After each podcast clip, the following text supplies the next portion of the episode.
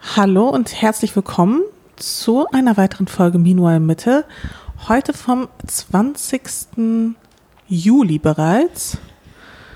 Es sind gemütliche, also hier drin sind es tatsächlich gemütliche 26 Grad. Ah, Nein, ja. 27 Grad. Mhm. Also knapp 10 Grad wärmer als draußen.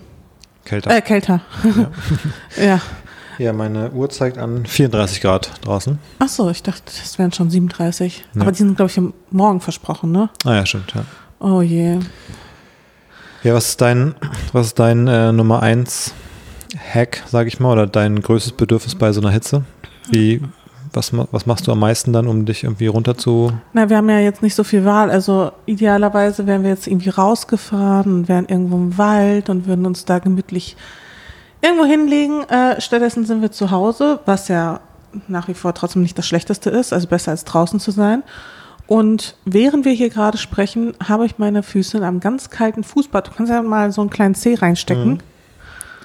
Uh. nee, ist angenehm. Das ist angenehm, ne? Vielleicht mache ich die auch mit rein einfach. Ja, die Schüssel ist groß genug. Ich wollte noch fragen, ist es eigentlich eine Schüssel, mit der wir auch manchmal, also wo wir auch Essen manchmal drin haben? Ich glaube früher ja, Jetzt nicht mehr. Aber ich würde sagen, jetzt jetzt nicht mehr. Die ist jetzt, das ist jetzt die offizielle, offizielle Fuß, Fußschale. Ah, das ist wirklich sehr angenehm. Nee, weil ich habe gefragt, weil mein Nummer eins Bedürfnis, also klar, rausfahren ist natürlich so die, die ganz äh, große Lösung, aber ich meine, wenn man so einen normalen Arbeitstag jetzt zu Hause machen muss, weil man Dinge zu erledigen hat, dann, äh, ich wasche ganz oft Hände.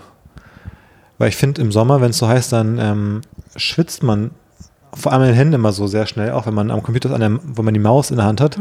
Und dann finde ich, wenn die Hände so klebrig werden, schon immer so alle halbe Stunde, Stunde, da kriege ich die Krise. Wenn man so klebrige Hände hat, das ist für mich so ein Zeichen, auch wenn man so im Urlaub zum Beispiel den ganzen Tag unterwegs ist oder Ja, so. so schwitzige Hände oder wenn dir so eine schwitzige Hand die Hand gibt. Ah, oh. da, ich, und dann ist für mich so Händewaschen ist, also man sagt ja mal, Duschen ist so fast halb wie Schlafen, dass man wieder frisch ist. Und für mich ist Händewaschen ist halbes Duschen. Wenn ich sauber gewaschene Hände habe, fühle ich mich fast schon halb komplett hygienisch sauber. Weißt du, was ich meine im Urlaub? ja, voll. Wenn man so einen ganzen Tag verschwitzt, dann einfach Hände komplett frisch mal waschen, so im Restaurant. Stimmt, dann, das äh, ist so ein angenehm, vor allem wenn man wirklich irgendwie unterwegs war und dann merkt, man merkt so richtig, wenn man so ja, die Finger aneinander reibt, Genau. dass da so, so ein bisschen so Schmutz mit wegkommt oder Ja. so Staub oder sowas. so was diese kleinen ist. Schmutzröhrchen, meinst du, Ja, diese schwarzen? oh. Ja. Naja, nee, also ähm, ja, insofern ist ähm, Händewaschen mein Nummer eins Hack, den ich äh, hier alle halbe Stunde mache zu Hause. ansonsten so einen kleinen Waschlappen nehmen, ein bisschen das Gesicht abtupfen. Ja, sowas mache ich voll wenig irgendwie. Thermalsprays hole ich gleich wieder raus. Ah ja, das ist auch cool. Und was noch? Achso, ja, aber das ist ein bisschen special, äh, dass ich mir dann manchmal nasse Klamotten einfach anziehe. Und dann bin ich aber erstmal für eine Weile runtergekühlt. Also Mhm. es hilft auf jeden Fall. Auf jeden Fall. Ja, und ansonsten, Man kann die Sache einfach durchschwitzen, dass die komplett nass sind und dann kühlt es auch wieder. ich wei- bin Dann- ich mir nicht so sicher. aber, aber ja. Ja. Naja, für dich ist ja nochmal extra hart, muss man ja auch ganz ehrlich sagen. Deine Beine, als du vorhin hier aufgestanden bist, einmal, da hat man den Abdruck vom kompletten Stuhl gesehen, dabei hast du nur auf Kissen gesessen. Also es war jetzt kein Drahtstuhl, der sich in deine Beine da reingeprägt hat. Es war nur der Rand vom Kissen und es sah aus, als hättest du vier Stunden lang auf einem, auf einem Draht gesessen. Aber so fühlt sich das halt an.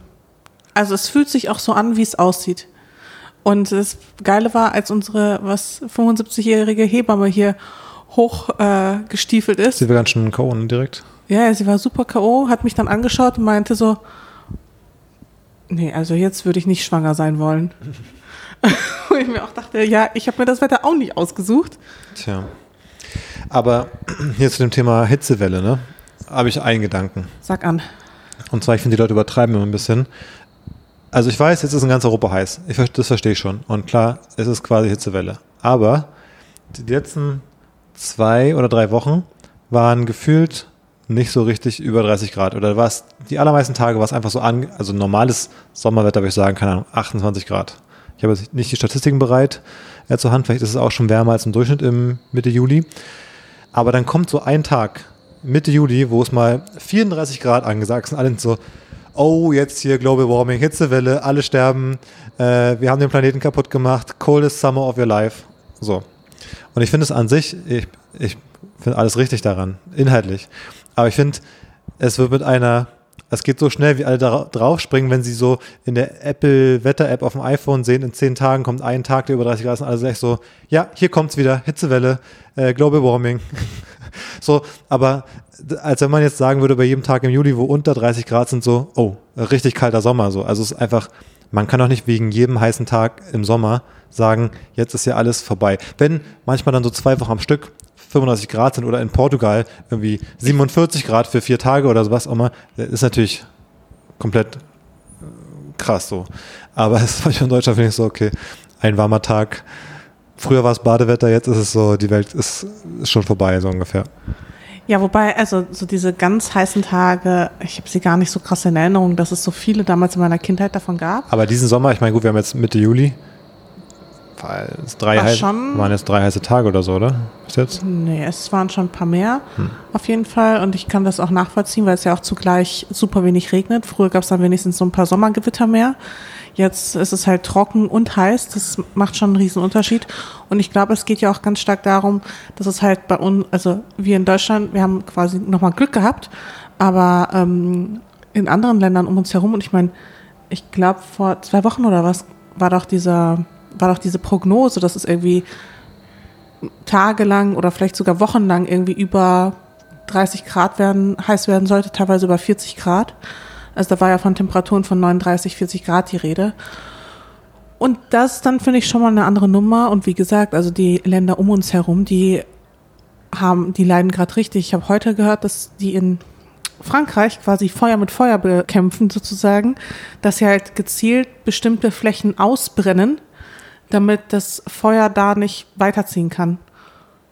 Das also dass aber, da quasi kein nichts mehr da ist, wo sich das Feuer drüber vermehren kann. aber ist das nicht ein relativ normaler Schritt generell bei so, ich glaube, so Ich glaube, Wald, es ist schon ein radikaler ich glaube, Waldmanagement ist, sieht das generell vor, dass man so Brandschneisen hat und teilweise auch so extra so Gegenbrände macht. Aber klar, das wird natürlich immer mehr und immer notwendiger, dass man sowas macht, was vielleicht, keine Ahnung, vor Jahrzehnten noch gar nicht notwendig war, sich mit sowas zu beschäftigen. In bestimmten Regionen in Europa muss man sowas jetzt vielleicht machen. Also Da denke ich mir schon, okay, das verdammt gruselig. Ja. Nee, wie gesagt, es geht mir gar nicht darum, um äh, 45 Grad irgendwo in Portugal, sondern ich meinte so dieses, äh, so Tweets einfach, jetzt haben wir wieder 35 Grad in Deutschland, wir sehen, äh, Global Warming ist angekommen so ungefähr und ich denke mir, ja, ja, also stimmt ja, aber dieses so in Deutschland ein heißer Tag, das finde ich manchmal ein bisschen, äh, ist, ist, ist es eine Art Hysterie, die finde ich dem, dem Thema, der eigentlich ein brisantes Thema ist, manchmal dann irgendwie fast äh, die, den Die Schwung ja. nimmt oder so. Weil, Weil, die Leute das dann dadurch nicht so ernst Genau, nehmen, weil ich mir denke, wie sie es eigentlich sollten. Ne? ko- kommt mal runter, es sind, ein, es sind jetzt zwei Tage die Woche irgendwie über 30 Grad. Das finde ich übertrieben, da- das darauf den Schluss zu ziehen, weil wir sagen ja auch nicht bei jedem Regen, äh, jetzt haben wir nur noch Regen auf einmal. Ähm, aber man müsste eben ansprechen, dass, oder es wird ja auch angesprochen, aber das ist dann eben der, der legitime Punkt, finde ich, dass in anderen Ländern das so ganz krasse Ausmaße hat jetzt. Ja, vor allem, aber viele kommen ja dann an und sagen so, ja, aber schau mal, es äh, regnet ja auch gleichzeitig total viel und ich glaube, was viele nicht zusammenbekommen, ist, dass Klimawandel ja auch heißt, dass beide Wetterextreme einfach extremer werden. Das heißt, wenn es dann regnet, dann kommt es halt richtig runter und dann droht uns auch über sowas wie Überschwemmungen, Überflutung, alles Mögliche. Und wenn es dann warm ist, dann ist es halt richtig heiß. Also so diese Wetterextreme, die werden dann äh, noch ein bisschen krasser. Und wie gesagt, diese Trockenheit ist halt ein wahnsinnig großes Problem. Ja. Ich meine, in Italien ist es doch schon so, dass sie ja, hattest du ja, glaube ich, sogar erzählt, dass sie jetzt das Wasser rationieren. In Italien wird Wasser rationiert. In, in Frankreich hatten sie ja eine Zeit lang die Out Outdoor-Events schon verboten, weil es zu heiß war. Ähm, meinte ich ja vor ein paar Folgen schon, dass jetzt der Klima-Lockdown kommt nach Corona-Lockdown. Naja, aber es gibt auch gute Nachrichten Sag an. bei dem Thema. Und Bei, bei dem Thema sogar. ja, bei dem Thema. Und da kann ich zwei Sachen verbinden direkt. Also zum einen dieses Thema und zum anderen, wir müssen mal wieder Fußball. über Fußball reden. Ich hab's mir gedacht. So langsam, vielleicht baue ich mal noch einen kleinen Jingle, weil langsam, wir brauchen eigentlich die Fußball-Corner. Ich habe das Gefühl, auch die Hörerinnen, langsam, langsam aber sicher, man, da kommt so eine Interesse, ich spüre es quasi. Durch den Spotify-Podcast-Player durch spüre ich dieses Interesse, dass Leute dachten, ah, Fußball ist gar nicht so meins, aber immer so mit diesem speziellen Blickwinkel auf die Themen, ah, ist doch ganz unterhaltsam. Da wird man so langsam rangeführt. Ja, also du kannst es gern probieren. Du hast es ja auch schon bei mir probiert mit Football, indem du mir immer so kleine lustige Geschichten erzählt hast Genau. aus, aus so Football-Themen, wo ich dann Ja. dachte, okay, das ist echt absurd. Aber probieren wir es mal mit Fußball. Und zwar, pass auf, die Schlagzeile, die sich ähm, gestern verbreitete, ist die folgende. Bratwurstclub verpflichtet und dann in Anführungsstrichen Greta des Fußballs. Was? Was denkst du, ist passiert? Bratwurstclub Ja, verpflichtet Greta des Fußballs? ja. Also was könnte der Bratwurstclub sein? Tennis. Ja, auch nicht schlecht. Aber wir haben doch schon mal über den wirklich wahren Bratwurstclub Deutschlands geredet. Es geht um den ersten FC Union Berlin. Es gab doch dieses, diese ja, ja, Kontroverse mit den vega veganen oder vegetarischen Bratwürsten, die der Präsident von Union nicht wollte im Stadion, weil man muss ja nicht jeden Quatsch mitmachen. Dann hat Hertha vegane Bratwürste angeboten stimmt, beim genau. Spiegel Union und so weiter und so fort. So, da hat sich Union ja als ein bisschen, bisschen rückwärts gewandt Gar, kein, gar nicht Kindergarten oder so. äh, präsentiert. Und jetzt hat Union einen Spieler verpflichtet. Im, ist ja gerade Transferzeit, also es werden Spieler gekauft und verkauft und so. Und sie haben den Norweger Morten Thor Thorsby verpflichtet. Und der ist kein gewöhnlicher Kicker, schreibt NTV und auch viele andere Medien. Denn der kämpft für die Umwelt und er gilt deswegen, er hat in Italien gespielt vorher, in Italien als die Greta des Fußballs. und es fällt natürlich jetzt allen auf, Mensch, das ist ja ein, eine spannende Kombination. Der Präsident, der sagt, geht mir nicht auf den Senkel hier mit euren veganen Bratwürsten, mit dem Quatsch. Wir, Fußball ist Fleisch, Bratwurst und Bier. Und jetzt kommt der Spieler, der bei Sampdoria Genua und auch vorher beim SC Herrenwehen, wo er vorher gespielt hat in den Niederlanden, sich stark dafür einsetzt, dass da alle möglichen Sachen gemacht werden. Also zum Beispiel beim SC Herrenwehen in den Niederlanden hat er dafür gesorgt, dass die ganze Mannschaft Fahrräder bekommen hat und dann einige Leute mit dem Fahrrad zum Training kamen. Auf dem Dach von, ich glaube auch Herrenwehen oder Sampdoria Genua, wurden Photovoltaikanlagen installiert und es wurde, er hat sich dafür eingesetzt, dass in der Mannschaftskantine quasi vom Verein, ähm, dass da auch mehr vegetarische und vegane Speisen angeboten werden. Ähm, er recycelt Müll, er trifft sich mit irgendwelchen UN-Sonderbeauftragten und so weiter Er und wirkt jetzt so fort. erstmal richtig sympathisch. Er ist die Greta des Fußballs. es ist nicht Greta Thunberg, es ist Greta Thorsby. So, Na, der, zumindest stimmt schon mal die Richtung. So beide aus dem Norden.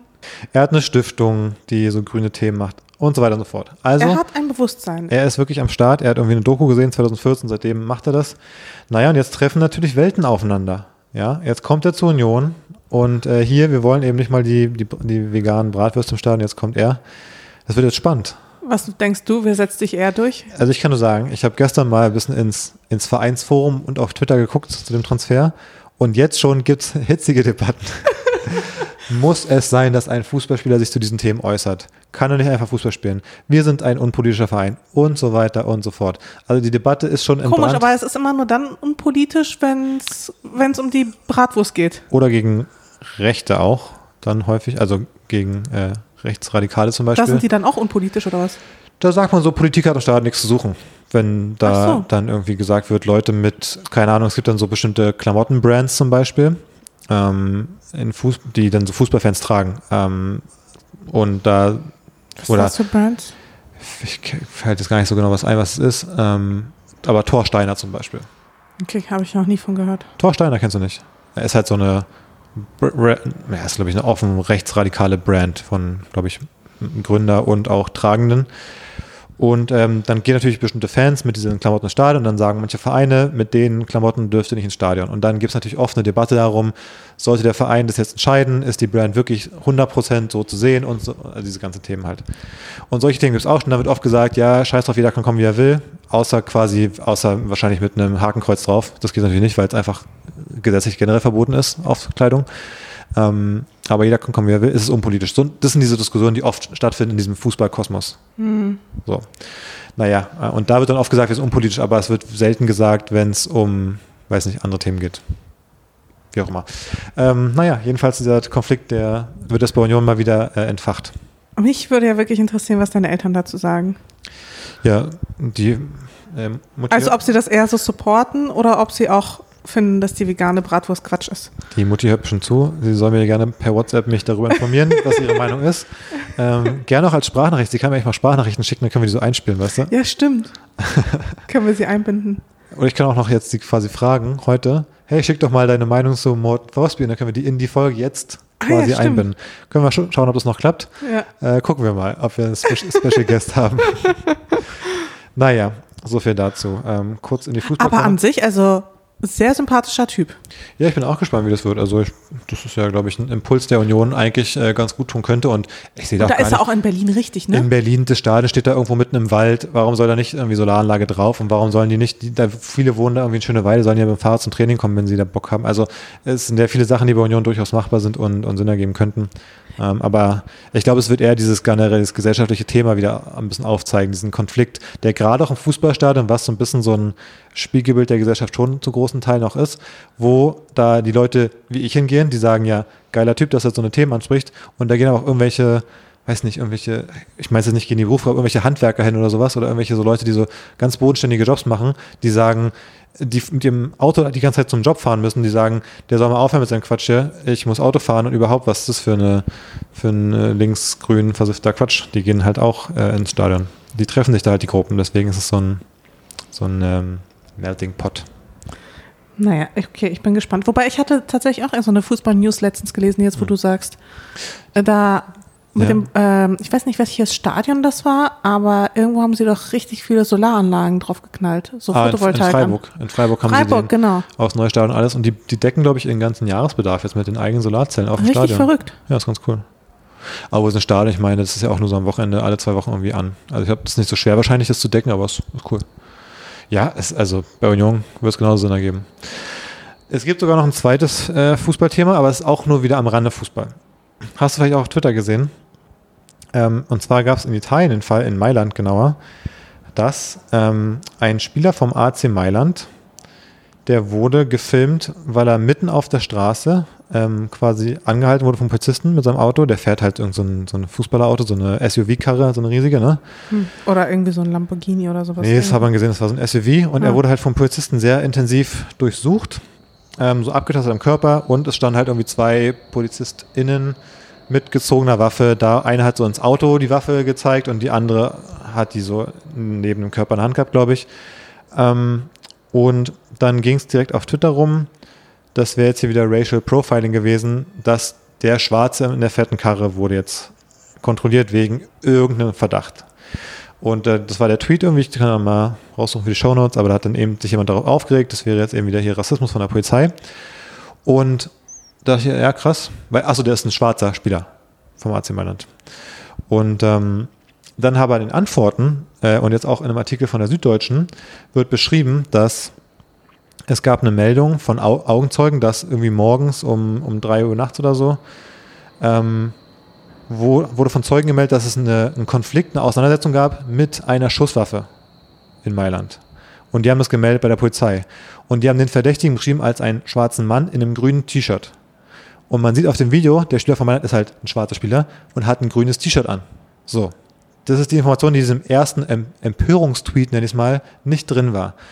Und da finde ich so eine Sache, was soll die Polizei machen, wenn gemeldet wird, ein Schwarzer mit einem grünen T-Shirt war da verwickelt und die laufen dann da in der Gegend rum wahrscheinlich und dann kommt halt einer angefahren, ein Schwarzer mit einem grünen T-Shirt im Auto. Der mit einer, wo Zeuge gesagt haben, da gab es eine Auseinandersetzung mit einer Schusswaffe. Am Ende stellt sich raus, es war eine Plastikpistole, auch ein bisschen, ja, interessant.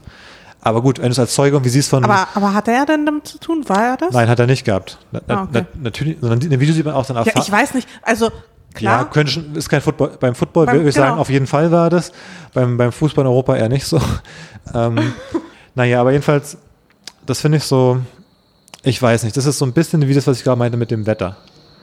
Du machst die wichtigen Anliegen, finde ich, kaputt, wenn du Dinge so dir hindrehst, dass du in allem sowas siehst. Und wenn die Polizei einen kontrolliert, wo gesagt wird, da war mit einer Waffe eine Auseinandersetzung mit einem grünen T-Shirt und einem schwarzer, dann müssen sie den halt kontrollieren, wenn da einer im Auto ist mit einem grünen T-Shirt und einem schwarzes. Ist das nicht genau dieses Toxic Wokeness? Das nervt mich so, richtig krass. Das kann ich verstehen. Und dann gibt es halt in den Replies halt zehn Leute, die das antworten, ja, hier, das sind aber die Fakten in dem Fall gewesen. Vielleicht äh, ist es in dem Fall nicht sinnvoll, genau das wegzulassen und dann da Rassismus zu sehen. Weil es ja den, den echten Rassismus, sage ich mal, wo wirklich anlasslos, zufällig am Flughafen immer die Schwarzen ihre Koffer auspacken müssen. So, das ist halt, finde ich, Rassismus. Äh, verstehe ich, ja. versteh ich mehr so. Oder am Bahnhof oder in irgendeiner, auf der Straße einfach so random die Schwarzen kontrolliert werden. Das ist das. Aber doch nicht, wenn es einen konkreten Anlass gibt, wo das die, Aber vielleicht hat das der. Tweet-Ersteller ja auch nicht gewusst. Ja, aber es wurde so oft darauf hingewiesen Hm. und wenn du das so, aber ich finde, du kannst auch nicht einfach so twittern, wenn du es nicht genau weißt. Du musst dir schon einmal wenigstens die Fakten durchlesen. Also wenn du jemandem sowas vorwirfst, das ist schon ein krasser Vorwurf ist und auch wenn es so ist, ein wichtiger Vorwurf. Wenn du das jemandem vorwirfst, dann finde ich, muss man schon informiert genug sein, um das Gefühl zu haben, ich kenne jetzt alle Fakten und da ist wirklich, gab es gar keinen Anlass für diese Kontrolle. Sonst finde ich, kann man das auch nicht einfach so twittern. Hm. Naja, Spannend. so war das. Und dann sieht man im Video, wie sie dann, glaube ich, checken, dass es der Fußballprofi ist und dann sieht man, wie sie so die Augen rollen und sind so, oh fuck. das ist ja richtig, dann ist es ja richtig sinnlos und kacke. Und dann sieht es jetzt auch schlecht aus und so. Man sieht, wie die dann so wirklich so, oh, aufhören mit der Durchsuchung und so sind so. Du ah. musst den Tweet auf jeden Fall, also mir mal schicken und dann packen Ja. wir die in den. Wir müssen auf jeden Fall den Tweet in die Show Notes packen. Aber es gab auch vor ein paar Wochen, fällt mir jetzt gerade wieder ein bei der Sache, da war irgendwie so ein Schauspieler in den USA, das war irgendwie der, ich glaube, irgendein ähm, Regisseur oder so von Game of Thrones oder so, irgendein bekannter Regisseur in den USA von irgendeiner Riesenserie. Und der hat immer in der Bank ähm, irgendwie für seine Haushaltshilfe oder so immer das Geld in Bar abgeholt, warum, warum immer. Aber hat halt gemacht. Und weil es irgendwie eine größere Summe war, also halt, keine Ahnung, wahrscheinlich hat er irgendwie ein großes Haus und zahlt er jeden Monat irgendwie, keine Ahnung, 5.000, 10.000 Dollar oder irgendwie sowas. Und weil es die Summe so groß war, hat er immer die Summe auf den Zettel geschrieben. Damit er nicht in der Bank, damit alle hören, dass er so viel Geld abholt und danach vielleicht ausgeraubt weil der neben ihm es hört. Das heißt, er hat die Summe auf den Zettel geschrieben, hat diesen Zettel quasi unter dem Schalter durchgeschoben, damit die sieht, hey, ich will 10.000 Dollar abheben oder sowas. Und dann dachte die Bankangestellte, die wohl noch sehr juniorig war, es wäre so ein Überfall. Der, der schiebt einen Zettel durch, wo drauf steht, das ist ein Überfall, gib mir sofort das Geld. Hat quasi deswegen schon diesen Silent Alarm gedrückt, so ungefähr, dass er der Abholende nicht mitbekommen hat. Es war auch ein Schwarzer, zufälligerweise natürlich. Ähm, und dann kam die Polizei und äh, hat ihn halt auch festgenommen. Und da hat sich dann die Bank auch lang und breit entschuldigt. Das war eine sehr unerfahrene Mitarbeiterin. Natürlich muss sie auf den Zettel erstmal gucken, bevor sie den Alarm auslöst. Und dann kam halt die Cops und der Typ, es ist halt so ein Video von dieser Bodycam von den Polizisten. Und dann dreht er sich halt um, er will einfach nur Geld abholen. Auf einmal stehen so drei Polizisten hinter ihm. Und gerade in den USA, ne, Polizisten mit Waffe bei Schwarz und so ist halt super schwieriges Thema. Und du siehst halt, wie ihm alles aus dem Gesicht fällt, weil er überhaupt nicht weiß, was ist jetzt bitte los. Ähm, und ja, einfach super schwierige Sachen, die da so passieren. Oh Mann, der wird wahrscheinlich seine Bank wechseln. Ja, ich weiß gar nicht, was da das Endergebnis war, aber crazy, crazy shit. Krass. Merkst du eigentlich, dass ich so richtig kurzatmig bin? Ja, öfter mal, auch gerade wenn wir aufnehmen, dass du Das dann ist echt krass. Ich das. kurz Luft holen musst, bevor du zwei Sätze sagen kannst. Ja, aber das hat mit der Schwangerschaft zu tun. Da, da habe ich irgendwie gar nicht richtig drüber nachgedacht, aber ich kann gar nicht so lange Sätze am Stück überhaupt sprechen, weil mir dann einfach die Luft ausgeht. Ja, die Lunge wird ja quasi weggedruckt und du atmest ja auch für zwei, oder nicht? Also du versorgst doch auch das Baby mit Sauerstoff, oder? Richtig. Weil es kann ja nicht selber atmen da im, in deinem Wasserbauch da. Nee, das kann es nicht. Ähm, jedenfalls verzeiht mir meine Kurzatmigkeit. Man hört es, glaube ich, wirklich richtig raus. Ich äh, schneide dann auch mal so dieses Herumgeatme und Rundengestöhne mal im Hintergrund immer so ein bisschen raus. Jedenfalls ein Podcast, den ich heute zu Ende gehört habe, auch, also auch eine gewisse Hörempfehlung, aber im negativen Sinne. Kennst du das? Also weißt du, was ich damit meine? Wenn man einen Podcast gehört hat, wo man so denkt, okay, der war richtig, das Absolut. war eine richtig schlimme Folge, Mhm. das müssen die Menschen hören. Und zwar äh, war das die Lage der Nation mit äh, Marie St- Strack-Zimmermann, heißt sie doch, oder? Echt, heißt nicht irgendwie Agnes Strack irgendwas? Google mal, ich meine, vielleicht auch Agnes Marie. Marie Agnes Strack Zimmermann. Okay, also ja, ganz klarer, wenn du Strack und Zimmermann hast, dann musst du auf jeden Fall den Doppelnamen, auch äh, den doppelten Nachnamen machen. Ganz klar. Definitiv. Weil Zimmermann, den kann man nicht verlieren. Ja, auf jeden Fall äh, Marie Agnes oder Agnes Marie, wie auch immer, hat ein, ein Interview gegeben ähm, für die Lage der Nation und das war erstaunlich entlarvend. Die, der Interviewer von Lage der Nation, ich weiß gar nicht, welcher von beiden das gerade war, er hat sie, also er hat jetzt, hätte sie, glaube ich, leicht auseinandernehmen können. Stattdessen hat er ihr immer so quasi wie so Vorlagen gegeben und, oder so kleine Stöckchen, über die sie immer wieder so drüber gesprungen ist. Und das war, Was ja, finde ich, gute Interviewer auch wirklich auszeichnet, dass die, die Leute da so reinlaufen lassen. genau, beziehungsweise er wollte auch konkrete Antworten auch von ihr, äh, wo sie sich immer wieder gedrückt hat, hat sie häufig auch mit Fakten konfrontiert, ähm, wo man gemerkt hat, okay, sie biegt sich das krass zurecht. Und was ich eigentlich so richtig erschreckend daran fand, war einfach in was für einer Bubble sie sozusagen lebt. Weißt du, was ich meine? Also sie ist, und ich glaube, das ist ganz häufig bei Politikern so, dass sie halt in so einer ganz komischen Bubble sind, wo man wirklich kaum noch einen Bezug zur Realität hat. Anders als bei Sei uns zum Beispiel in Berlin Jein. mit, der, mit unseren Jobs. Natürlich, wir sind auch in einer krassen Bubble, aber ich glaube, anders als po vielen Politikerinnen ist uns auch bewusst, dass wir in einer Bubble sind. Verstehst du? Und ich würde jetzt mein Lebensmodell und meine, meine Herkunft und alles, ich würde nicht so mich als Schablone nehmen und das auf jemand anderen draufpacken wollen. Und ich habe das Gefühl, dass das bei Politikerinnen halt ganz häufig eben der Fall ist. Und sie wollte sich partout irgendwie nicht, ja, zu gewissen Themen einfach partout nicht äußern, wo es super notwendig gewesen wäre, sich dazu zu äußern. Und auch so komische Aussagen, so zum Teil, sowas wie, äh, wenn man Polizisten auf der Straße sieht, dann freut man sich ja. Hat sie gesagt. Ja. Menschen freuen sich, wenn sie Polizisten auf der Straße sehen, weil dann fühlen sie sich sicher. Und allein an sowas merkst du, dass sie in einer Bubble ist. Ja. Also ähm, deswegen Hörempfehlung. Aber was war so schlimm ansonsten? Also einfach alle ihre, also generell fandst du es einfach. ich fand am Anfang dachte ich so, oh, das ist aber ein cooles Interview. Und dann, je länger das ging, desto mehr dachte ich, was, was ist mit ihr? Also, Aber wa- warum so? Was waren die großen Linien? als es um den Klimaschutz ging, ähm, hat sie auch immer Beispiele gebracht, wo ja reguliert wurde und deswegen wir in einer besseren Gesellschaft sind, sei es, man darf in der Öffentlichkeit nicht rauchen oder sowas, weißt du, in so Clubs oder sowas. Und ihr Blick drauf war, die Leute haben einfach von alleine aufgehört. Der Druck aus der Gesellschaft war dann halt einfach da und da musste nichts reguliert werden oder so. Also sie möchte so wenig regulieren wie möglichst notwendig, weil sie der felsenfesten Überzeugung ist, dass wir das als Gesellschaft schon regeln, hat aber die ganze Zeit Beispiele gebracht, wo genau es andersrum der Fall war. Also sie hat selber gesagt, das Rauchen hätte deswegen aufgehört. Ja, so, ich glaube, irgendwie so ein Beispiel war es zum Beispiel. Ja. Und So wie Leute sich damals auch selber angeschnallt haben, als Genau. der Gurt eingeführt wurde. verpflichtend. richtig, genau so. Wo es noch diese, diese Oldschool-Interviews gibt, wo die alle sagen so, ja, anschnallen, was, was soll der Quatsch hier? Ich will fahren, wie ich, wie ich fahre. So. Und das war halt so die ganze Zeit. Dann hat sie dann von irgendeinem Unternehmen erzählt, was dann irgendwie statt äh, auf Dienstwagen auf Fahrräder setzt, etc. Aber es ist schon, Empfehl aber es ist schon eine Empfehlung, dass man sich das mal anhört, um die FDP besser zu verstehen, oder? Definitiv, ja. Ja, okay. Ich finde irgendwie ihren Look äh, so ein bisschen spannend, weil sie sieht immer so ein bisschen aus wie so eine Computerfigur fast schon. Ich weiß, Ja, ich finde, ich finde die, die, also ich meine es gar nicht jetzt in einem, in einem Null, in einem abwertenden Sinn, aber die spannendste Politik vom Look her ist für mich Ursula von der Leyen, weil ich finde, die sieht aus wie so eine Computerfigur von einer deutschen Politikerin. Ja, voll. Die sieht aus wie so ein, Wie bei den Simpsons oder so, ne? ja, irgendwie so, genau. Diese Frisur so nach hinten, diese, diese, diese Frisur und dann der Look. Also wenn du sagen würdest, definier mir, also mal mir eine deutsche oder eine EU, die EU-Chefin, Politikerin, dann würde das rauskommen. Das ist so wie, weiß nicht, welche Politiker aussehen wie so die prototypischen Männerpolitiker. So, aber so äh, ganz, ganz merkwürdig. Ich finde, sie sieht aus äh, wie, die, wie die alte Version, also wie so zehn Jahre älter. Stimmt.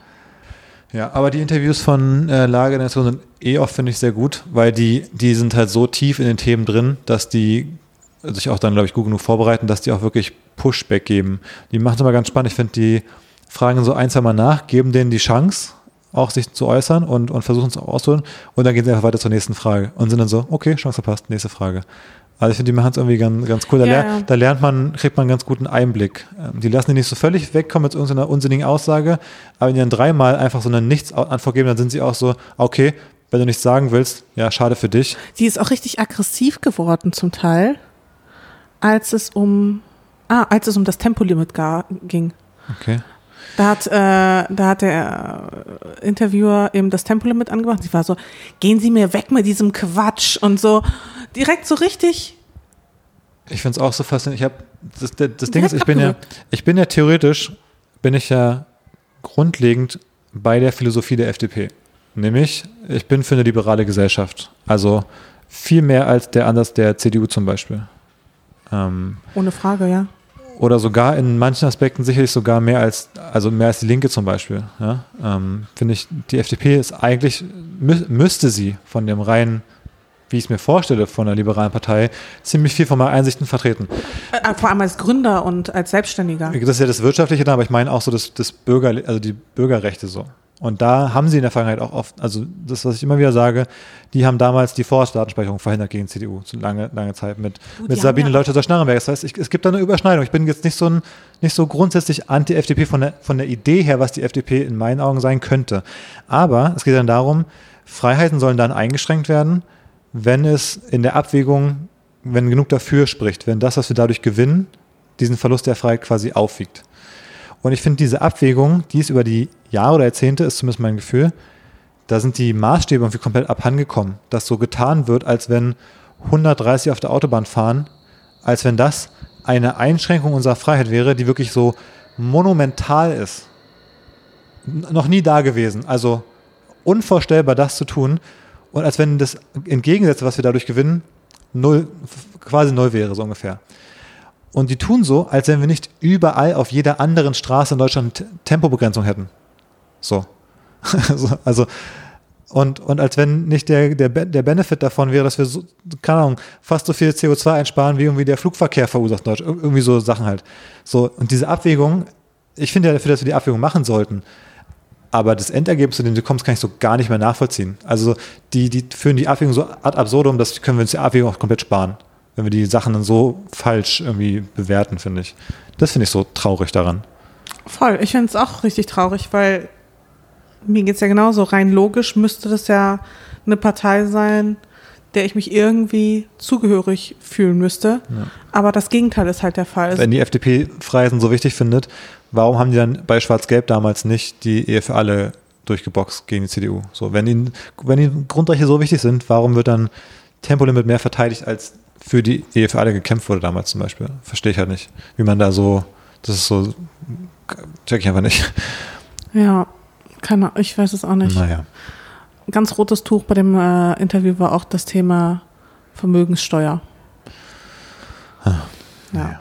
Also, Hörempfehlung. Ich habe auch noch eine kleine Empfehlung ähm, im Internet, ist auch so ein bisschen so wie deine. Und zwar das Projekt Black Alien. auch, Direkt verschluckt. auch auf eigene Gefahr, sich das mal anzugucken. Macht wenig Spaß in dem Sinne. Ist einfach verstörend. Vielleicht so ein bisschen wie das Interview.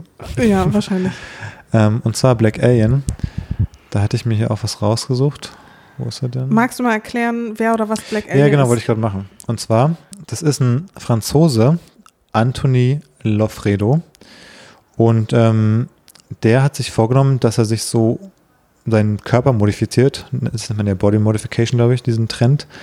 Ähm, dass er aussieht wie ein schwarzer Alien. Und der hat jetzt schon ein paar Sachen gemacht. Und zwar hat er sich seine Ohren, seine Nase und die Oberlippe entfernen lassen. Entfernen. Warte mal, er hat seine. Na, was? Warte mal, was? Ja. Er hat sich seine Ohren, seine Nase und seine Lippen. entfernen lassen. Die Oberlippe. Nur eine. Also man kann es jetzt nochmal nebenbei googeln, wenn man also, wenn man stabil Ja, aber sitzt. was, also, warum macht, also, Und er ist ja auch komplett schwarz eingefärbt irgendwie. Also eigentlich ist es Blackfacing.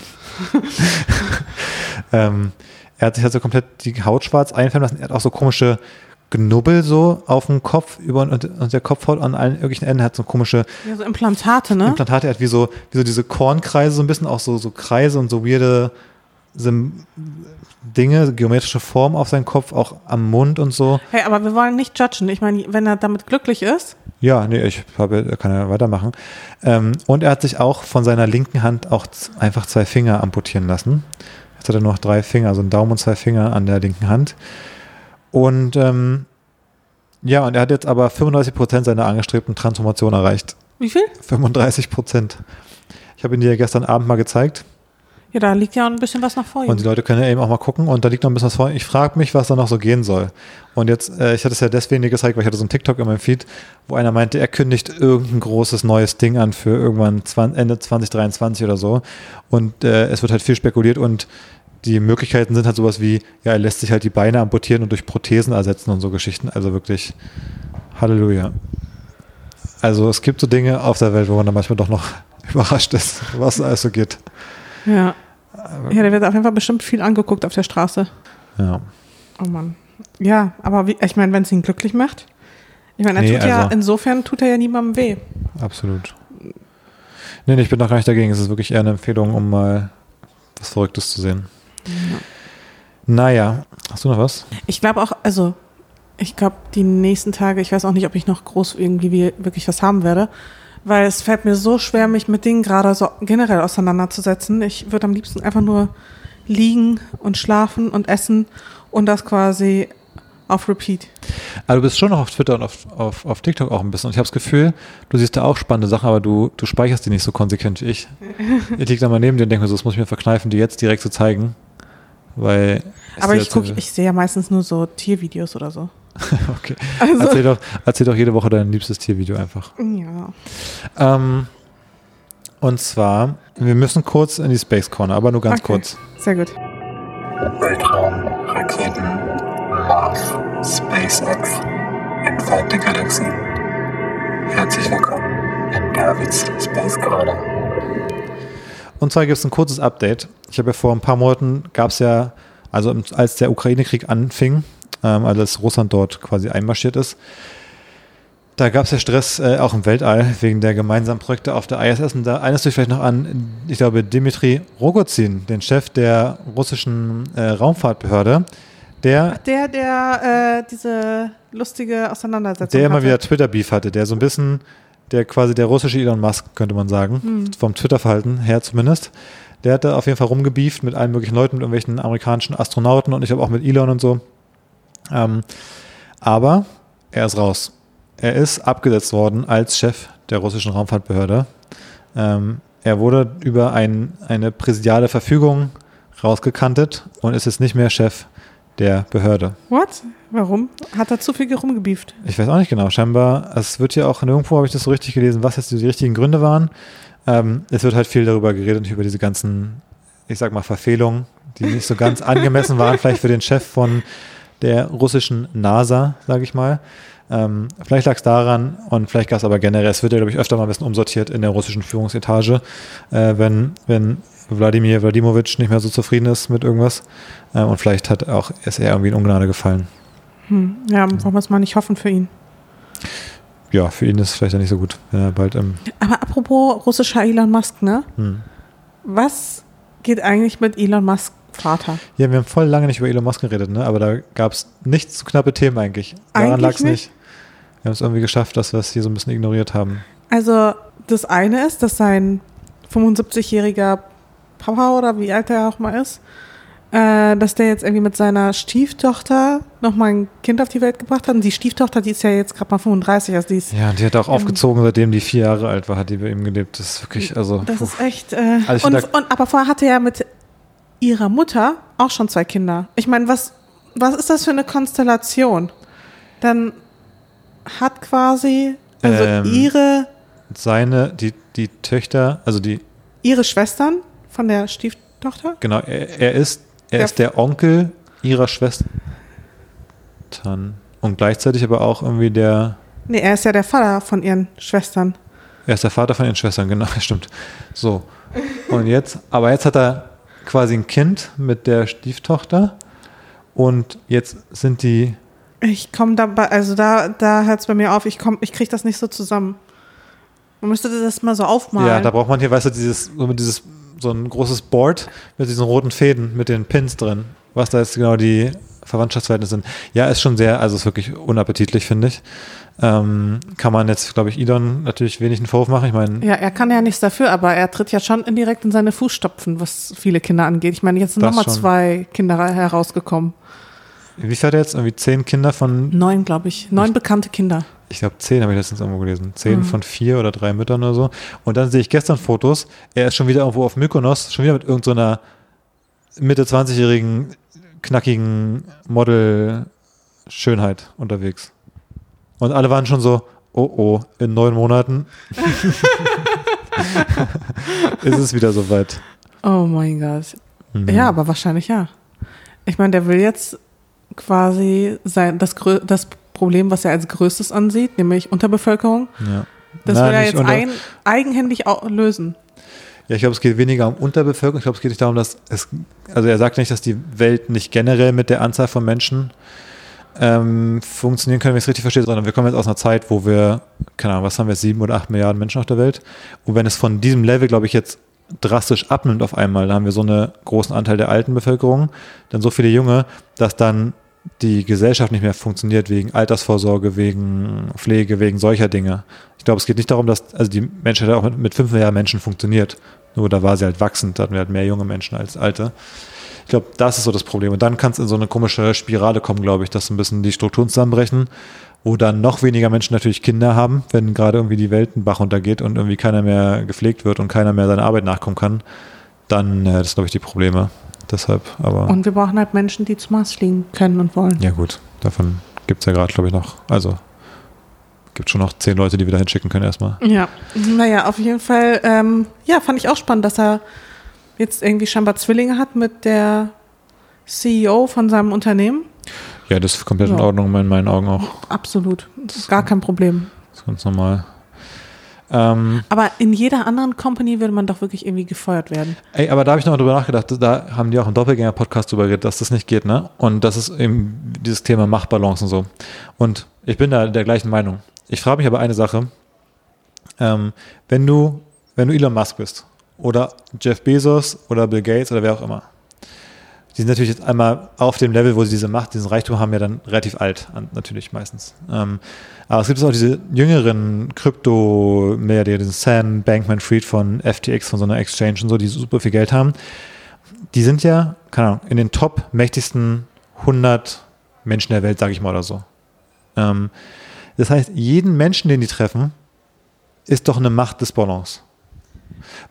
Aber es macht schon einen Unterschied, ob die Person für dich arbeitet oder Aber, in einer anderen aber jede Firma. andere Person, die die irgendwie daten oder so, und die anderen Personen arbeiten ja oft auch irgendwo. Also jetzt zum Beispiel jetzt jemand wie Elon Musk oder Menschen in dieser Machtposition, der, der Datingpool für die ist natürlich relativ klein, weil am Ende sind dann doch schon viele Menschen in der, in der Machtdisbalance oder arbeiten vielleicht bei Firmen, mit denen die zu tun haben, weil ich meine, Jeff Bezos, wenn der so datet jetzt, ja, der, so Leute, die wollen ja dann, na wohl, manchmal wollen die schon einfach irgend so eine daten.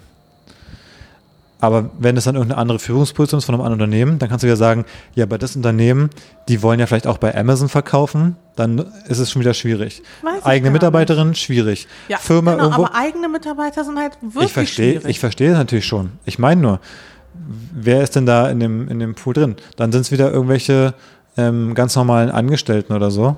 Dann sagst du auch, ja, aber die hängen jetzt mit so einem Milliardär rum, sind ja auch voll abhängig.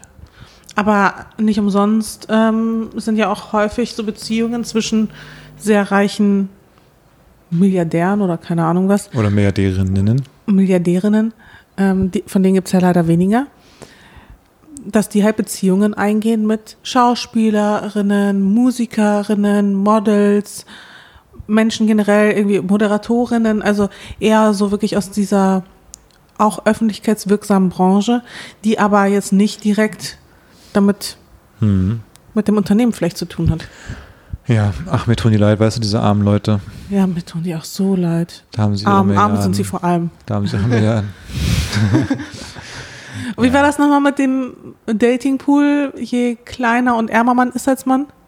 Ach so, ja, ja. Ja. Ja, naja. Ähm, und dann habe ich mich noch eine Sache gefragt, und zwar, jetzt im Sommer essen wir öfter Melonen, ne? Was kommt jetzt? Und jetzt habe ich mich gefragt, weil als ich die dann einmal kaufen war, habe ich ja geschrieben, es gibt nur so kleine. Aber ich habe das Gefühl, die Melonen sind einfach kleiner geworden, weil die die irgendwie genmanipuliert haben, dass die einen dünneren Rand haben. Ich habe das Gefühl, innen drin ist immer noch so viel, wie wenn man früher so eine Riesenmelone gekauft hat. Aber die sind einfach, die haben, die haben den unnötigen Teil wegoptimiert. Ich habe dann, du? ich habe da noch keine Nachforschung betrieben. Ich finde nämlich gar nicht so sehr. Findest du nicht? Nee. Ich finde, die haben voll den dünnen Rand. Der ist so, so hauchzart. Früher war das mal so, da hatte man, wenn man so ein, so ein, sich so ein Dreieck rausgeschnitten hat, quasi, dann konnte man abbeißen. Man hatte noch so richtig wie so ein, so, ein, so, ein, so eine dicke, wie so, eine, wie so ein Pizzarand in der Ich Hand. will gar so nicht der Dicke. sagen, dass das nicht so ist, aber ich habe überhaupt nicht das Gefühl, dass der Rand so ultra dünn ist. Doch, wenn du mal guckst, einfach bei so Fotos von Wassermelonen, so, so habe ich Melonen früher im Kopf gehabt, mit so einem, so einem dicken Rand. Und ich finde, jetzt sind die so hauchzart. Da hat man wie so eine hauchzart, ich habe das Gefühl, und ich, dass die einfach dass die äh, die dünnen Schalen genoptimiert haben. Damit die Melonen insgesamt kleiner werden. Ja, weil es würde dir total Sinn ergeben, wenn du das schaffst, dass du beim Transport zum Beispiel, du kriegst wahrscheinlich statt 1000, wahrscheinlich 1200 in so ein Laster rein, wenn die gleiche Menge von Melonen Fruchtfleisch, aber viel weniger Rand hat, dann ist ja die Melone kleiner für das gleiche Endergebnis. Das macht ja alles besser. Ja, oder man züchtet generell einfach kleinere Melonen. Vielleicht ist es auch so ein Verhältnisding. Weil ich, ich stimme dir zu, ich finde, es ist auch so.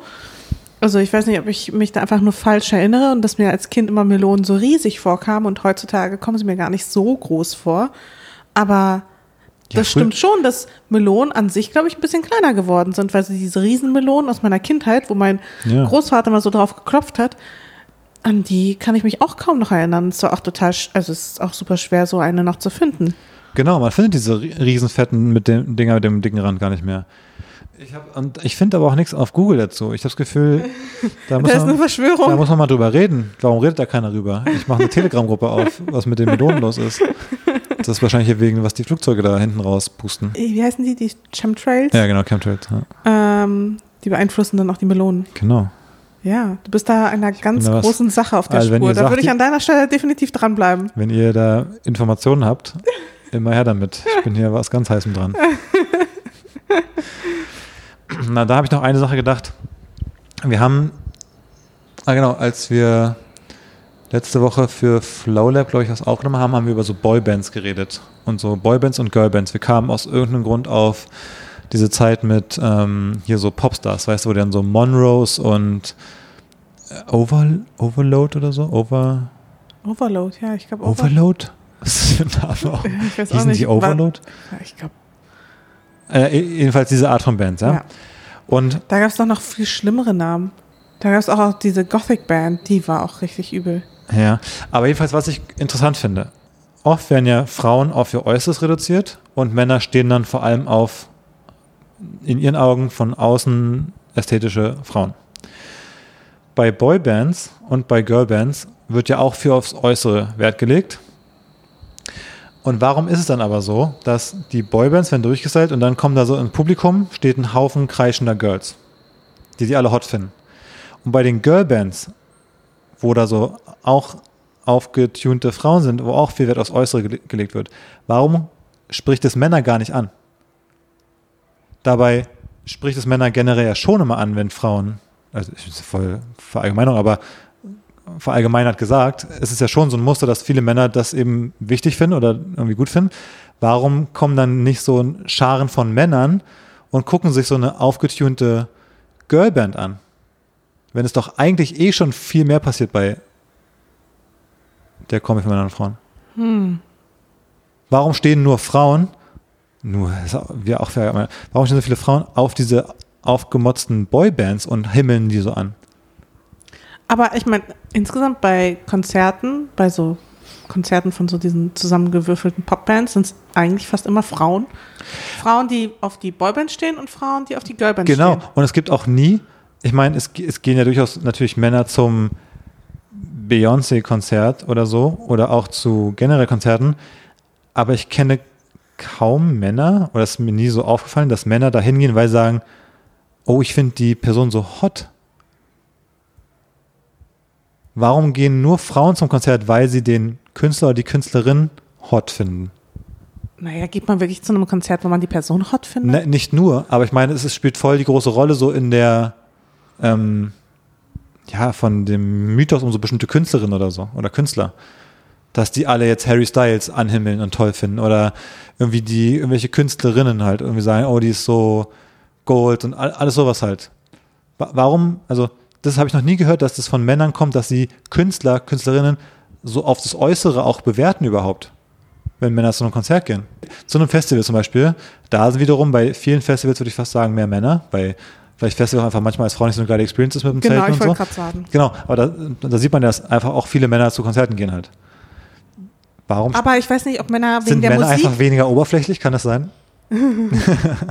aber gehen Männer wirklich, also wegen der Musik zu den Konzerten oder wegen der Experience? Also mit dem Campen und den, hier, wie heißt dieses Spiel nochmal? Bierpong, äh, Flunky, Flunkyball? Flunky, Flunkyball und so?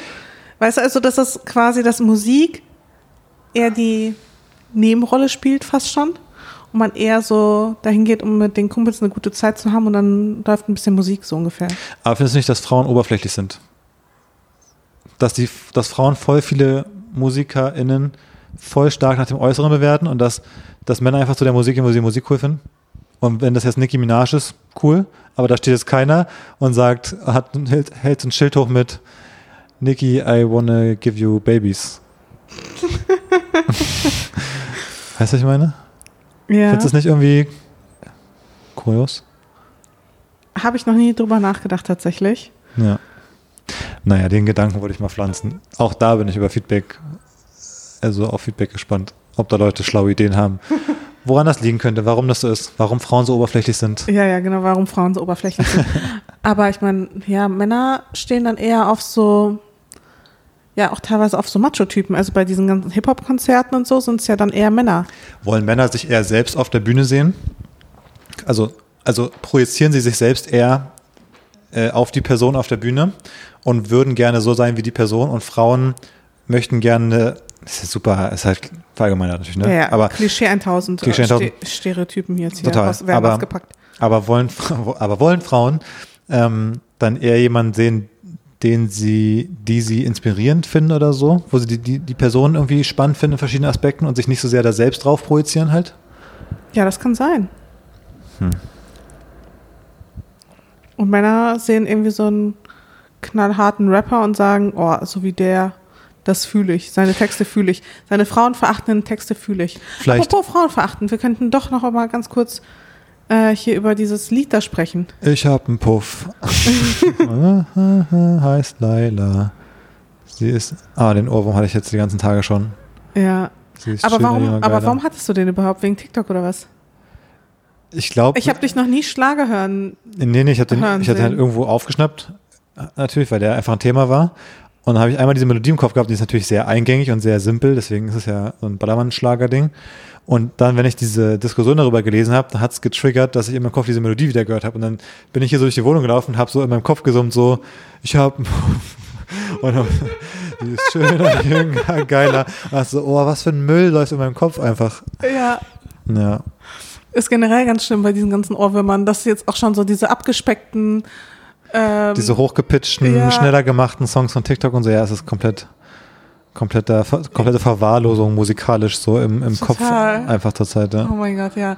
Nee, aber ähm, hast du dazu auch eine Meinung? Weil ich habe nämlich dazu eine Meinung. Kannst du mich informieren, was überhaupt passiert ist? Naja, also es gab einen mittelgroßen Shitstorm. Hm. Man wollte, ja, er, er sollte nicht mehr gespielt werden. So bei so Veranstaltungen wie Oktoberfest oder Ballermann oder sowas, da wo es üblicherweise läuft, Hm. weil die, weil der Text so frauenverachtend ist. Hm.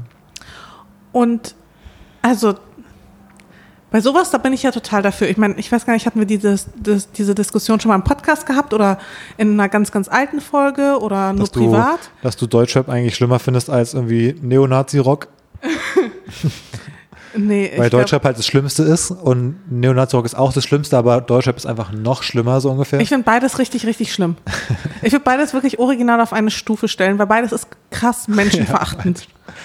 ja, Es ist einfach menschenverachtend. Das ist menschenverachtende Musik. absolut. Sagen ja KIZ zum Beispiel selber auch über ihre Musik in ihren Texten selbst. KIZ ist vor allem noch so die eine Band, die von vornherein sagt, das ist 100% ironisch und Obwohl da die Grenzen gemeint. auch schwimmt und wenn du die Leute anguckst, weiß ich nicht, ob alle Fans die Ironie gecheckt checken, haben. Ja, ja, ob die es checken. Ja. Aber an sich weißt du quasi auch bei den Jungs, die meins wirklich gar nicht so. Ja. Ähm, aber gleichzeitig so diese ganzen Rapper halt, die halt so groß sind in Deutschland. Sag mal die Top 3 Rapper, an die du da denkst. Ähm, Haftbefehl. Ah, Okay. Äh, ja. Ah, man merkt schon, du kennst dich aus. Ich boykottiere halt diese Musik. Findest du Crow frauenfeindlich zum Beispiel? Der redet viel so über Frauen aufreißen, easy, hier mein Sidechick und dann hatte ich da noch die andere, die habe, ist jetzt schwanger, aber ich lasse sie links liegen, ich habe schon die nächste, das nächste Echt? Sunny. So was singt der. Ja, in sehr poppig halt. Weil der Punkt ist nämlich so ein bisschen, finde ich, also, da, also deine Meinung ist quasi, Layla, also Laila, Layla gehört verboten. Na, nee, Oder? nee, nee würde ich nicht mal sagen. Also ich finde, solange wir nicht diese Gru Diskussion ganz grundsätzlich einfach mal aufmachen, Ja. also ich finde es schwierig, das so an einem einzigen Lied festzumachen, wo ich jetzt sagen würde, okay, das ist jetzt nicht geil, aber es ist jetzt, es ist jetzt nicht so hart, wie manche Deutschrap äh, Oder Sachen einfach. wie zum Beispiel, ich muss immer wieder bei diesen Debatten an den Song von Rihanna denken, an so Root Boy zum Beispiel, wo sie halt auf Englisch sowas singt wie Come on Boy, can you get it up? Und so Geschichten, also so, und auch Nicki Minaj und ähm, hier Megan Thee Stallion und so Geschichten, also der amerikanische Frauenrap oder Frauenpop auch, ist ja so versext. Also da sind Texte bei so Popkünstlerinnen wie Rihanna, da geht es einfach um, um Sex. Ich wollte es ein, ein respektloseres Wort dafür sagen, aber ich habe es mir verkniffen. Aber es geht um Sex. Naja, über Sex zu rappen ist ja schon Aber erstmal in, okay. aber in wirklich in- in, in prim, primitiven äh, Anwendungen. Also wirklich in, nicht jetzt in schönen romantischen Liebesdingen, Ja, sondern Daran ist ja auch nichts, mein Gott, das sollen die ja auch machen. Das ist ja, das finde ich auch gar nicht so verwerflich. Ich finde es ja nicht schlimm, über Sex zu sprechen, über Sex zu singen, was auch immer, in welcher Form auch immer, aber ähm, nicht mit diesem frauenverachtenden Schwung noch dazu. Aber vor allem bei dem Text von Laila, ich kenne nur den, den, den Refrain, aber da geht es darum, wie ich habe einen Puff und die Puffmutter oder was, wie die da genannt wird oder so, die ist schöner, jünger, geiler, sie heißt Laila. Oder? Das ist das einzige Textding, was ich kenne davon. Ist das so schlimm? Also ich finde es auch, ich finde es nicht besonders geschmackvoll. Das meine ich natürlich nicht, Ich finde es aber auch nicht so geschmackvoll, deswegen finde ich Aber das jetzt auch, deswegen das ist doch ich das harmloseste, was ich seit langer Zeit gehört habe im deutschen Ich Radio. finde die Diskussion auch ein bisschen überzogen, weil wie gesagt, also sich ausgerechnet an dem Lied aufzuhängen, vor allem auch selbst im Schlager, selbst wenn man beim Schlager bleibt, da gibt es ja viel problematischere. Udo Jürgens oder was ist es da mit? Ja, Sie war, sie war 10, ich war 60. sie war 10, ich war 60. Nee, oder so, aber eine- irgendwie so, eine, so eine Art ist es doch, der Song. Ja, da ist halt ganz viel Pädophilie und sowas dann Ja. am Start. Das finde ich richtig schwierig. Oder ist es äh, hier Roland Kaiser oder wieso? Keine Ahnung. Ja, ja. Anyways, aber ja, ich finde auch, also da weiß ich auch nicht, wo man da genau anfängt. Und da finde ich den Song jetzt auch, ich weiß gar nicht genau, wer das da jetzt irgendwie verboten hat, aber komi- komische Debatte. Ja, generell Musik hat natürlich eine. Ich also finde, wir sollten auf jeden Fall darüber sprechen, dass ganz viele Deutschrapper ihre Texte, also nicht nur sehr frauenverachtende Texte haben, sondern sich das auch in ihrem Verhalten widerspiegelt. Da gab es ja auch einige, einige Fälle Hm. von Vergewaltigung bis sexueller Missbrauch, was auch immer. So, und da finde ich, sollte man auf jeden Fall die Diskussion aufmachen. Da sollte man auch ein Auge drauf werfen. Da- Das sollten wir auch breit öffentlich diskutieren. Aber jetzt bei dem Aber Song habe ich es auch nicht direkt verstanden. Ich sehe es, also ich finde es super schwierig, ne, dass so Deutsch-Rap-Musik lebt äh, Bilder vor oder Rollenverständnisse vor, die eigentlich nicht wünschenswert sind, dass Leute sich daran orientieren und dann denken, das wäre cool und ihr Leben genauso aufziehen, ja. Punkt. Finde ich so. Das Problem ist, finde ich aber dadurch, dass es Kunst ist ähm, und da Leute vielleicht auch ihre eigenen Erfahrungen verarbeiten oder auch über das ist ja nicht mal in der, in der ersten Person, sondern da werden ja manchmal auch Geschichten erzählt in dritter Person von anderen Leuten oder so oder sowas, ja. Ähm, über Kriminalität, über Vergewaltigung, über was auch immer. Ähm, wenn man das verbietet, was ist dann mit bestimmten Filmen, wo in einem ganz anderen Medium, aber auch solche Geschichten erzählt werden, sage ich mal. Also Kriminalität, ähm, Aber fällt dir irgendein frauenverachtender Film Krieg, ein? Krieg, Mord. Ähm, aber le- letztens der Film, hier, den wir geguckt haben, wo es da um dieses, äh, wo wir da im Freiluftkino waren. Ähm, wie hieß der? Call, me by my, Na- na- call me by my name, oder? Call Me By Your Name. Äh, irgendwie sowas Ja, halt, ja. irgendwie. Mit ähm, hier dem einen super Bekannten da, mit, ähm, wer ist der? Timothy. Timothy Ch- Chalamet. Ähm, und da, das war doch auch im Grunde Pädophilie in dem Film, oder nicht? Der war doch irgendwie in dem Film, wie alt war er da? Also in der Rolle. Die Rolle von dem Jungen war irgendwie 16 oder so und dann macht er dann mit diesem 16-jährigen, äh, diesem Ende 20-jährigen Amerikaner rum oder so. Da wird ja auch eine Geschichte, natürlich wie ganz anderes Stilmittel, ganz anderes Medium. Aber ist das dann auch verboten? Ist, ist das nicht verboten? Warum darf dann sowas oder was Vergleichbares nicht in einem Song erzählt werden? Warum kann in einem Film die Karriere von einem Kriminellen gezeigt werden, der irgendwie Ja, aber der, Ton, Serienmörder der ist? Ton macht doch die Musik. Es geht ja nicht um die Geschichte. Also, bei, sorry, aber bei Deutschrap, da denke ich jetzt nicht an eine Geschichte, die mir da erzählt wird. Ja, aber das ist sondern deine- da geht es darum, Frauen zu erniedrigen. Es geht darum, Frauen äh, als Objekt zu betrachten. Ja, aber was denn Hannibal Lecter oder sowas? Oder Texas Chainsaw Massacre? Was ist das denn dann? Geht es darum, ist das ein, wird da was Gutes transportiert? Was, also Kunst hat doch, Kunst hat doch nicht, die- nicht die Rolle und den Anspruch, als Vorbild produziert zu werden. Ich, ich bin ja beide, ich finde es auch schwierig, aber ich sehe trotzdem keinen realistischen Weg gerade, wie wir das, was man da ma- macht so richtig. Weil ich habe das Gefühl, da will man so ein bisschen nämlich die äh, Symptome bekämpfen und, und weniger die Ursachen. Nämlich warum, warum finden heutzutage so viele Jugendliche sowas cool oder warum machen so viele Menschen so eine Musik, weil sie vielleicht diese Erfahrung gemacht haben oder weil sie dann viele Leute haben, die sie annehmen, weil Leute in Verhältnissen sind, wo sie das irgendwie cool finden oder so. Ja, aber bei so einem Horrorfilm, weißt du, da ist es ganz klar, okay, das ist ein fiktiver Horrorfilm. Und bei einem Song von so einem Deutschrapper, da, aber da wird ja quasi das Bild transportiert, so handhabe ich meine Frauen. Aber genau Das ist so, so, so agiere ich, so bin ich. Das, äh, ist, das ist so der gute Ton und so müsst ihr mit euren Frauen auch umgehen. Aber guck dir die Debatten an, wo Bushido bei Land saß, vor ein paar Jahren immer oder so. Da zieht er sich genau auf die Argumentation zurück, die du gerade für den Film genannt hast. Er sagt natürlich, ich bin Künstler. Das sind fiktive Geschichten. Ich, ich, das ist eine Kunsterzählung. Er, er argumentiert genauso wie du bei dem Film. Dann musst du jetzt sagen, nee, ich, also ich als im Sinne von irgendwer, der das reguliert zum Beispiel, erhebe mich jetzt darüber und sage, das eine ist irgendwie erlaubte Kunst, das andere ist verbotene Kunst. Das, ich glaube, das ist das Problem an der Debatte, warum du das nicht so richtig reguliert bekommst am Ende des Tages. Weißt du, also das ist halt, ist halt schwierig, glaube ich. ja, ich glaube auch, dass es schwierig Oder, ist. oder du sagst, oder sagst, wir müssen dann wirklich viele Sachen verbieten. Also eben auch alle möglichen äh, brutalen Filme in, in allen möglichen Facetten. Ich sage ja auch nicht, dass wir das verbieten sollen. Also das ist ja auch gar nicht meine Forderung.